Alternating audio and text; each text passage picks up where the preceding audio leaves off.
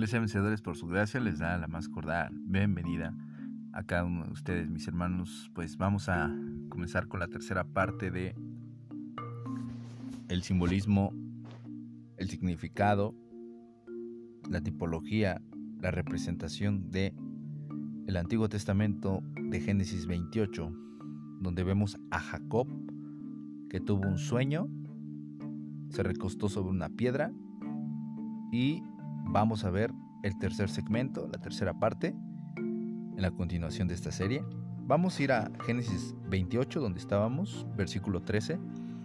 Y he aquí, Yahweh, o Jehová, estaba en lo alto de ella,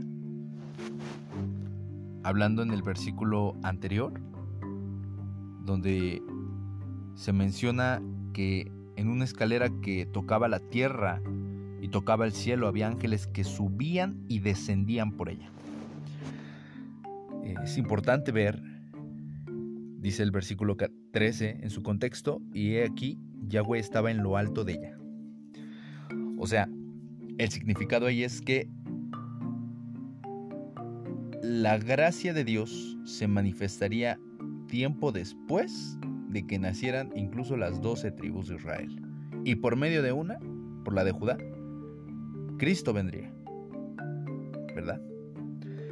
Y Dios siempre se ha mantenido en lo alto. Ahora, lo importante de ver este texto es que, hermanos, el hombre siempre ha querido llegar a la presencia de, Dios, ahí estar en las alturas, estar ahí presentes, ahí delante de Dios. ¿Recuerdan la torre de Babel cuando Dios se enojó? Porque empezaron a hacer una torre y decían, es tan alta que vamos a alcanzar a Dios.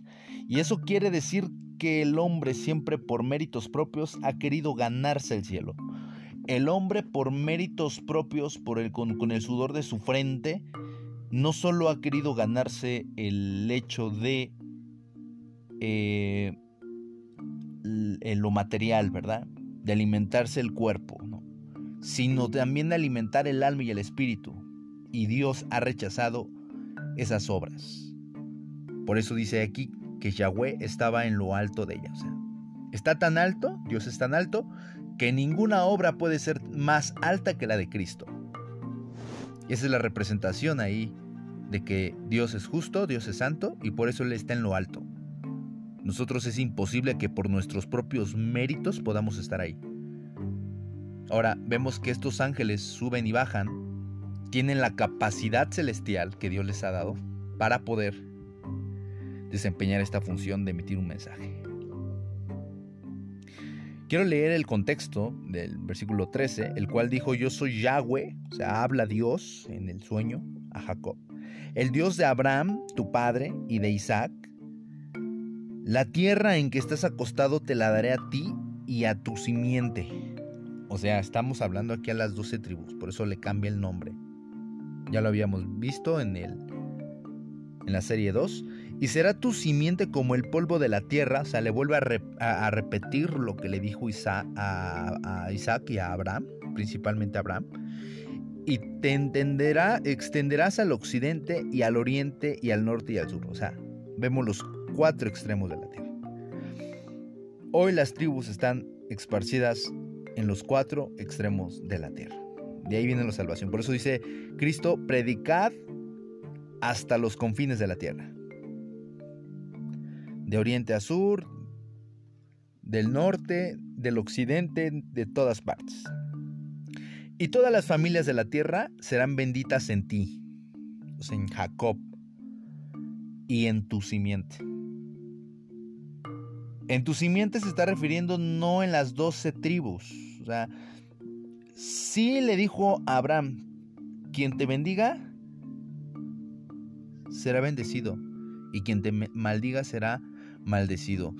Es algo multiforme, hermanos, que debemos bendecir siempre a Jerusalén, por supuesto, a los judíos, porque es un pueblo que a Israel, que Dios eligió.